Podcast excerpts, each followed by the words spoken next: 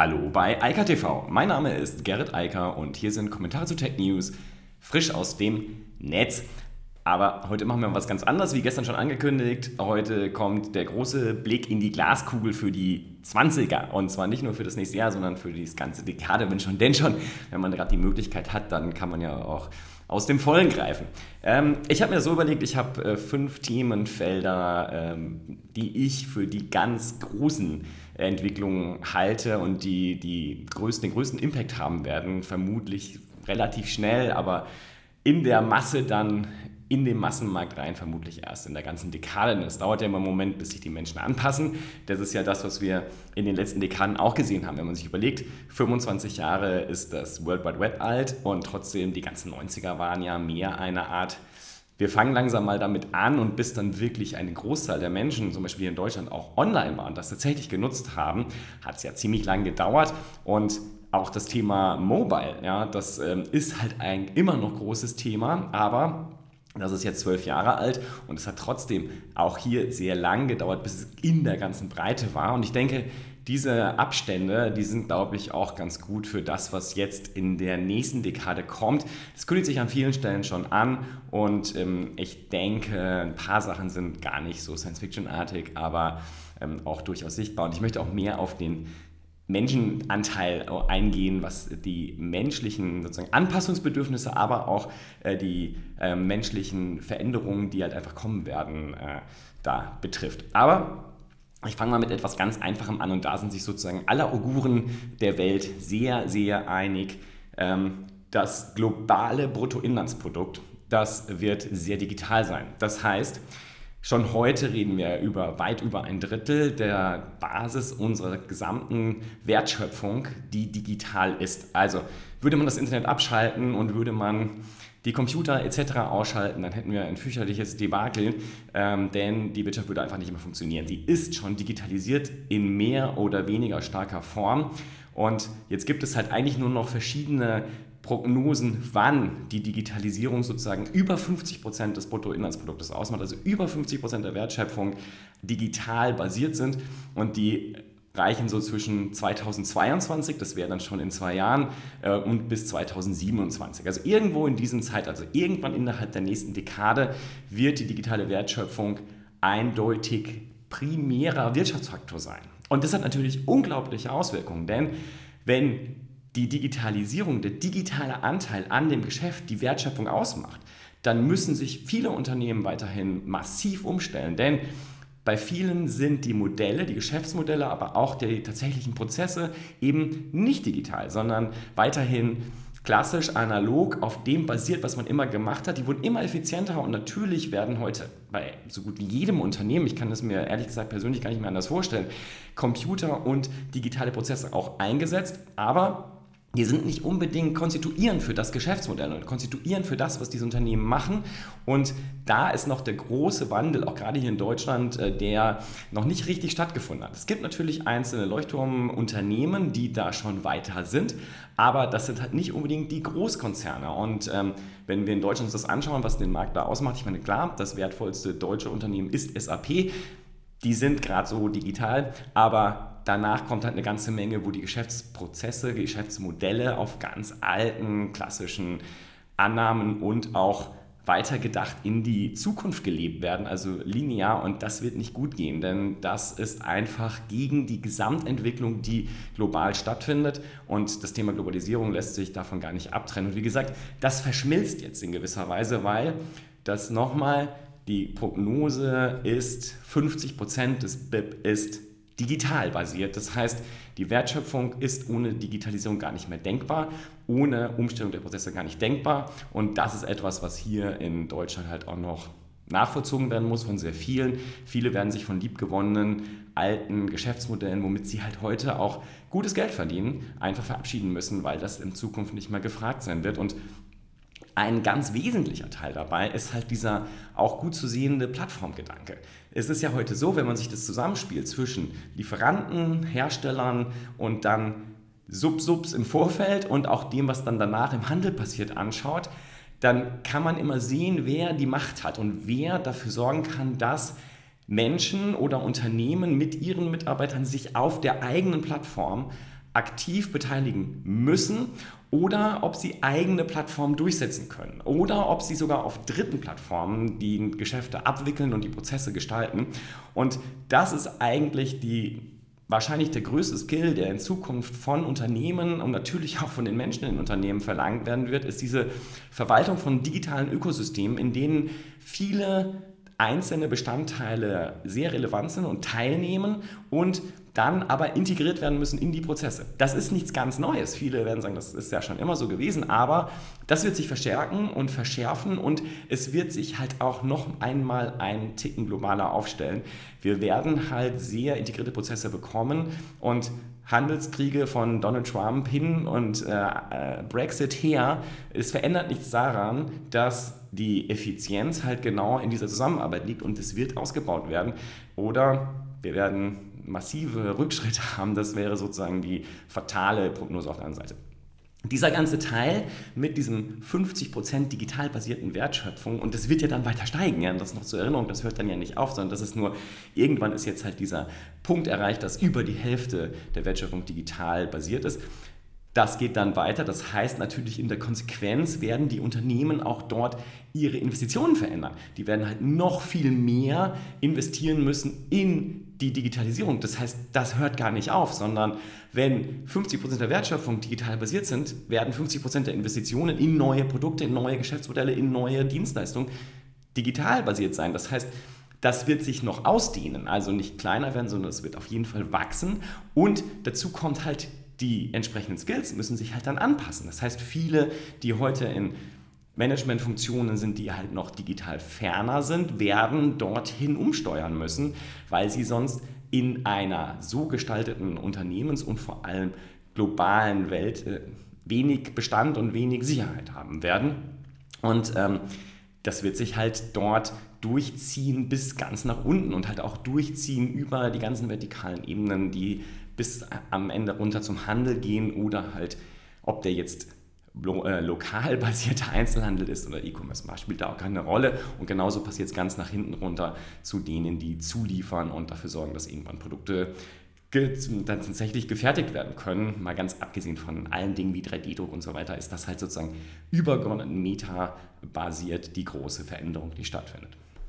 Und wenn man das jetzt nochmal runterbricht, wo sozusagen der, auch der größte Produktivitätszuwachs sein wird, dann ist der natürlich beim einzelnen Menschen. Also die, äh, die Veränderung der Kompetenzen geht einher mit auch mit einer technischen Veränderung. Das kann man sich heute ja schon an vielen, vielen Stellen anschauen. Menschen werden augmentiert. Und ich meine damit jetzt nicht zwangsläufig Augmented Reality, sondern ich meine damit, dass die eigenen körperlichen, geistigen etc. Fähigkeiten, die Menschen haben, durch Technologie immer stärker unterstützt werden. Und das ist etwas, was in den 2020ern, also der nächsten Dekade, ganz normal werden wird. Es wird einfach so sein, dass wir in jeder Form eine Verbesserung und Verstärkung unserer Fähigkeiten sehen werden durch die Unterstützung von Technologie, die halt omnipräsent sein wird. Und das sorgt dafür, dass wir Dinge machen können, schneller machen können, als es bisher möglich war und wird halt für entsprechende Produktivitätszuwächse sorgen. Denn die sind halt in einer wissensbasierten Gesellschaft menschenbasiert und dazu kommen wir später noch, natürlich auch unterstützt dann durch Computertechnologie, vor allem maschinelles Lernen und künstliche Intelligenz, aber viele Faktoren, wie das zum Beispiel aktive Zuhören, das kritische Hinterfragen und äh, das kreative Entwickeln, das werden wir, glaube ich, noch eine lange Zeit machen. Diese Auguren des Untergangs, die sagen, es gibt demnächst nichts mehr zu tun. Ähm, sorry, glaube ich nicht. Ähm, ich glaube, wir werden noch sehr, sehr viel zu tun haben in den nächsten Dekaden und es sind große Herausforderungen, nicht nur in der Digitalisierung, sondern auch in vielen anderen Feldern, die neue Lösungen brauchen, neue Modelle und ähm, die brauchen Menschen, die zupacken und massiv unterstützt werden. Und deshalb ist das halt auch ein ganz, ganz spannendes äh, Segment. Also die digitale Unterstützung des Einzelnen dabei, seine Fähigkeiten dann auch bestmöglich einbringen zu können. Das ist etwas, was ähm, ja, sehr, sehr spannend wird. Da haben wir auch noch die anderen Themen wie natürlich Augmented Reality, natürlich Drohnen etc. Ähm, wir werden dort stärker digital unterstützt werden. Das wird sehr viel normaler werden. Während das Smartphone eher unwichtig wird, werden wir andere Technologien haben, die es ermöglichen, schneller zu kommunizieren, schneller Informationen zu akkumulieren und zu verarbeiten und dann wieder in andere Dinge zu, entweder zu, umzusetzen, also andere Dienstleistungen zu erbringen. Das war für mich so der, der Einstieg, die beiden Themen, das, der wirtschaftliche Faktor. Und was ich dann sehe, ähm, jetzt auf der eher gesellschaftlichen Ebene, ähm, das ähm, ist meines Erachtens auch schon, hat sich auch schon mehr als deutlich angekündigt. Ich gehe davon aus, dass Privatsphäre, also die Möglichkeit, sich auch unbemerkt oder unaufgeregt durch die Welt bewegen zu können, ein Statussymbol wird. Also, das wird nicht mehr etwas, was ähm, sozusagen Gott gegeben oder verfassungsgegeben ist. Natürlich das auch, dass da wird es eine Riesendiskussion drum geben, aber es wird vor allem ein Statussymbol. Das heißt, es wird etwas, was wir kaufen wollen und etwas, was wir nach außen dokumentieren wollen. Und das sieht man meiner Meinung nach heute auch schon ganz besonders gut, wenn man sich die Mobiltelefone anschaut und dort die beiden Operating Systems. Es gibt ja im Moment faktisch einfach nur zwei. Das ist mit 20% ähm, oder etwa 20% iOS und das ist mit 80% etwa Android. Und dann gibt es noch ganz viele kleine, einige sind verschwunden, einige weiß man nicht, ob sie vielleicht wiederkommen, aber das sind die beiden Blöcke sozusagen. Und da kann man halt genau sehen, schon was da passiert. Während Apple sich in den letzten zehn Jahren, also eigentlich seit es das iPhone gibt, also seit zwölf Jahren, ganz massiv in die Richtung entwickelt hat, wir wollen Privatsphäre schützen, wir verschlüsseln alles, wir sorgen dafür, dass deine Daten möglichst sicher sind, natürlich auch mit allen Fehlern, die das hatte und natürlich auch mit allen Problemen, die das hatte. Es war nicht immer perfekt, aber das ist sozusagen der Grundansatz und der Grundtenor der letzten mindestens zwölf Jahre und das kann man davor ja auch noch sehen. Dies ist also eine alte Idee, das ist etwas, was man bezahlen muss natürlich. Es wird ja häufig dieser lustige Vergleich gezogen. Ja, aber die Technologie in so einem iPhone ist ja viel billiger und eigentlich dürfte das höchstens 200 Euro kosten oder 300. Ähm, dabei wird dann leicht vergessen, dass dahinter ein ganzes Ökosystem von Software äh, sitzt, die man umsonst bekommt, die sehr angenehm zu benutzen ist und die vor allem optimiert ist auf Privatsphäre. Und wenn man dann im Gegenzug, äh, Gegenzug dann Android sieht, das funktioniert genau anders. Google verdient aktiv Geld damit, dass sie maximal viele Informationen über den einzelnen Nutzer, gerade mit dem Mobilfunkgerät, äh, mit dem Mobiltelefon, akkumulieren und dann nutzen können. Das reicht halt bis, also von der Werbung bis zur Weiterentwicklung anderer Produkte. Und genau das ist der Unterschied. Und da kann man es meines Erachtens am besten heute schon sehen. Und das wird sich aber noch viel mehr verstärken. Also es wird ein ganz entscheidender Faktor werden. Menschen werden entscheiden für Produkt A oder Produkt B, abhängig davon, ob sie damit persönlich das Gefühl bekommen, mehr Privatsphäre zu kaufen, mehr Unabhängigkeit von großen digitalen Konzernen oder auch von kleinen, die sozusagen da mitspielen möchten oder dass sie es billiger haben und dafür mit Daten bezahlen. Das wird transparenter werden, davon gehe ich auch aus. Das heißt, da wird äh, sozusagen auch Google, Facebook und so weiter, all die, die primär damit Geld verdienen, dass sie diese Daten verwenden, werden das transparenter machen müssen, weil das sonst keine Akzeptanz mehr hat. Aber das ist der Riesenunterschied und da kann man es jetzt schon gut sehen, also in den letzten Jahren und das wird sich in die Zukunft verstärken. Und wie gesagt, dazu kommt, das wollen die Leute halt auch noch demonstrieren. Sie wollen zeigen, dass es ein sozialer Status, zeigen, dass sie nicht abhängig sind davon, dass sie ihre Privatsphäre schützen können, dass sie unabhängig von gewissen Unternehmen sind, dass sie auch ganz klar zum Beispiel weniger auf sozialen Medien sichtbar sind. Ich meine, auch das ist ja schon ein langer Trend. Immer wieder gibt es ganze Bücher dazu, dass Leute jetzt äh, Digital Detox machen, als ob das irgendwie was Schlimmes wäre. Ja?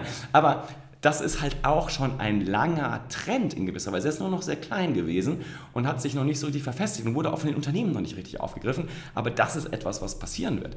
Das ist etwas nämlich, was sich gut verkaufen lässt, aber man muss es dokumentieren können, sonst ist es kein Statussymbol. Ich kann es nicht nach außen sozusagen zeigen, dass ich weniger nutze, aber Ghosten ist sozusagen schon mal der einfache Weg, zu sagen, ich bin halt nicht mehr da oder ich poste da nichts mehr. Das ist der einfache Weg. Der richtige, teure Weg wird sein, das halt dann auch tatsächlich in, durch Verschlüsselung etc wirksam werden zu lassen. Und das ist das, was sich in den nächsten Jahren auf jeden Fall zeigen wird. Auf der individuellen Ebene wird man sagen, okay, ich will weniger sichtbar sein und ich will vor allem weniger always on sein. Ich will nicht abhängig sein, permanent auf irgendwas reagieren zu müssen.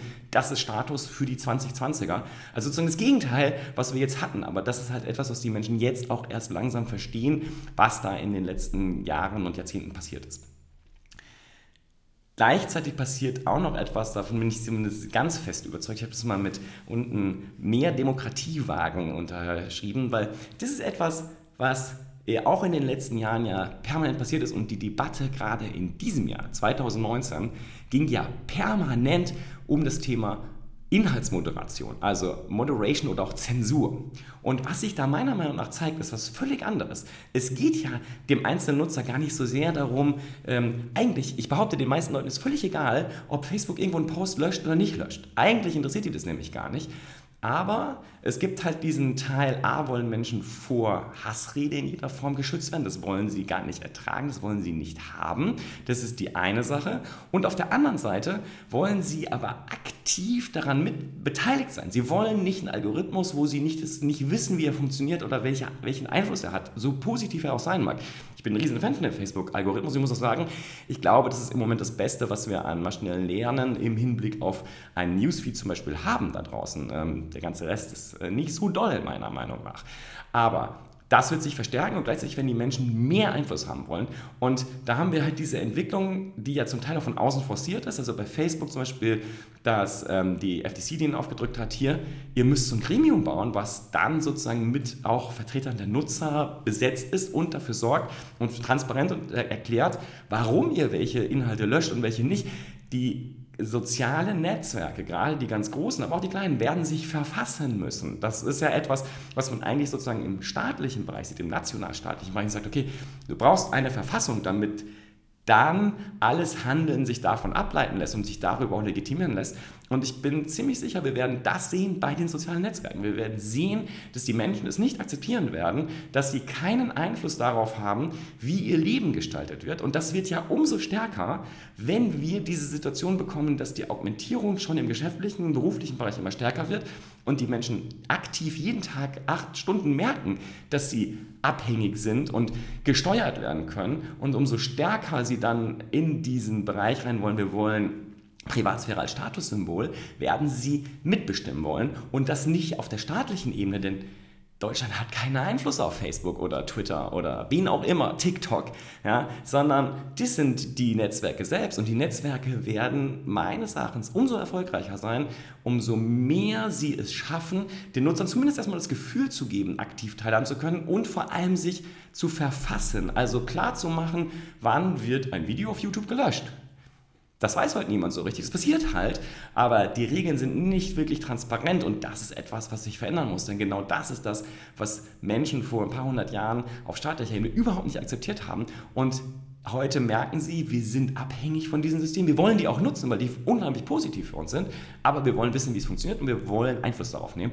Und das ist etwas, wo ähm, ganz neue Dinge passieren werden, die auch unabhängig von der politischen Situation in Nationalstaaten oder auch supranationale Organisationen sein werden, sondern die wirklich abhängig sein werden von den sozialen Netzwerken. Gut, das letzte Thema, ich muss es noch aufgreifen, aber das sind sozusagen die Klassiker, das weiß auch jeder. Was wir, ich glaube, wir sehen jetzt in Zukunft den massenmarktfähigen Bereich von Augmented Reality und Virtual Reality auf der einen Seite. Ich meine, was da an Produkten für die nächsten ein, zwei Jahre angekündigt wird, ähm, ist und was auch verfügbar ist, wenn ich mir so eine Oculus Quest zum Beispiel anschaue, das ist Wahnsinn und es ist ganz kurz vor Massenmarkt. Das noch ein, zwei Jahre weiter mit ein bisschen Iteration, dann werden sehr viele Menschen das nutzen. Immer mehr Unternehmen nutzen das. Ich hatte das ganz zu Beginn schon. Augmented Reality ist halt ganz stark in der Industrie, im, also im Dienstleistungsbereich, ob das bei DHL ist, wo Google Glasses eingesetzt wird oder ähm, alle anderen, diese Brillen im industriellen Bereich, in der Produktion, das wird sich noch verstärken. Die Unterstützung des Menschen wird da weitergehen und die wird sich aber auch in den Privatbereich rein verziehen und sie also reinziehen. Sie wird über die Spiele, das sieht man jetzt bei der Quest, ganz klar massenmarktfähig werden. Und das wird sehr schnell passieren und sich ein ganz dicker Trend für die nächsten zehn Jahre werden, inklusive der Inhaltsproduktion, dem ganzen Ökosystem drumherum. Und ähm, das ist halt für die ganze Medienbranche ein Riesenumbruch, der da nochmal stattfindet. Und parallel haben wir natürlich das Thema maschinelles Lernen und künstliche Intelligenz. Und ähm, da werden wir halt auch den Einbruch dieser Technologie jetzt in den Massenmarkt sehen. Also nicht mehr nur bei den Unternehmen, die das auch häufig nur so auf einer kleinen Ebene benutzen und eigentlich nutzen, um ihre klassischen Prozesse effizienter zu gestalten, sondern wir werden sehen, dass auch Privatpersonen das immer stärker nutzen werden. Es wird Teil dieser Augmentierung sein und das wird halt, das sind die Technologien, die ganz massiv im digitalen Bereich die nächste Dekade definieren werden. Das ist zumindest meine feste Überzeugung. So, 20 Minuten. Also, ich ähm, hoffe, dass es äh, jemandem hilft. Ich ähm, bin mal gespannt auf die Reaktionen unten drunter. Wie gesagt, nochmal zusammengefasst, ich sehe fünf große Sachen. Was halt passieren wird, ist, Wertschöpfung ist digital. Da werden wir halt die, über die Hälfte der Wertschöpfung demnächst digital haben. Digital basiert wird sie sein und das ist auch nicht mehr zurückzudrehen, weil die Effizienzgewinne zu hoch sind. Wir werden die Augmentierung der Menschen sehen, die halt immer stärker ihre Fähigkeiten ausbauen durch den Einsatz digitaler Technologien, die an ihnen dran sind, Wearables und so weiter. Das ist alles nur der Anfang. Das wird sich sehr schnell und sehr breit ausdehnen. Und wir werden genau deshalb auf der anderen Seite der Medaille meiner Meinung nach sehen, dass Privatsphäre Statussymbol Nummer eins wird. Ähm, ich bin auch gespannt, wie sich das dann visuell darstellt und äh, wie das sozusagen bei der vor allem nach außen getragenen, weil ein Statussymbol ist ja nur hilfreich, wenn man es sehen kann, der Symbolcharakter da ist, wie das laufen wird. Ich bin sehr, sehr gespannt. Ich bin auch sehr gespannt auf die Geschäftsmodelle in dem Bereich.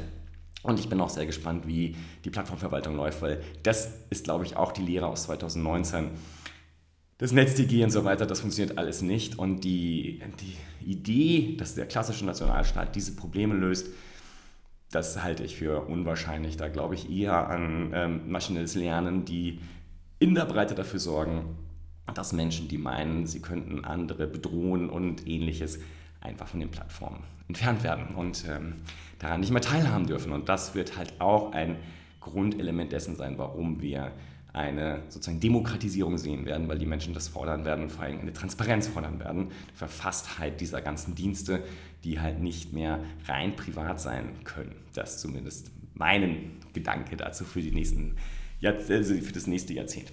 Und ja, ich bin gespannt auf die Kommentare und ansonsten, ich wünsche einen guten Rutsch heute Abend. Äh, trinkt nicht zu viel, äh, sondern in Maßen und nicht in Massen. Und ähm, ja, dann sehen wir uns morgen schon in den 20ern und gucken mal, was es da so für Tech News gibt. Dann ab übermorgen, schätze ich mal. In diesem Sinne, bis dann. Ciao, ciao. Das war Eika TV frisch aus dem Netz. Unter eika.tv findet sich der Livestream auf YouTube. Via eika.media können weiterführende Links abgerufen werden. Und auf eika.digital gibt es eine Vielzahl von Kontaktmöglichkeiten.